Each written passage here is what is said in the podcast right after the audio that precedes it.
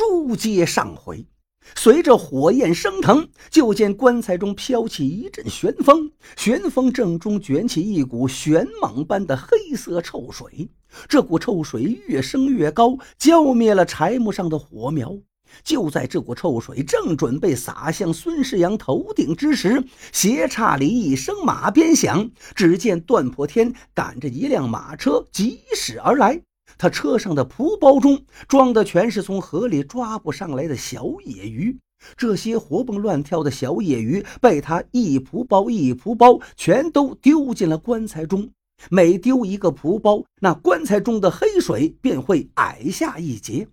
二十多个蒲包中的小野鱼，少说也超过了万条。这些蒲包丢尽，棺材中的臭水便不见了踪影。鲜活的小野鱼投进棺材后，立刻变成了腐烂的鱼尸，腥臭之味传出二里之遥。段破天急忙招呼惊呆在一旁的孙世阳，众人合力，重重的棺盖被重新合上。随后，这口诡异的石棺被运到了黄河岸边，然后又被深埋到原来河底的坑中。段破天亲自抄起斧凿，在棺盖上刻下了“内有温童，不宜散病，生人远离，刻字为警”。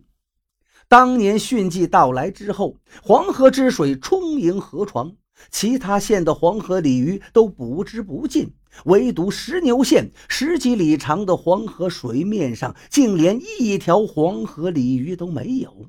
这种情形持续了三年之久，才逐渐改观。这正是害人不成，终害己。诡异石棺埋深泥，一把大火冲天起。黄河三年不见鱼。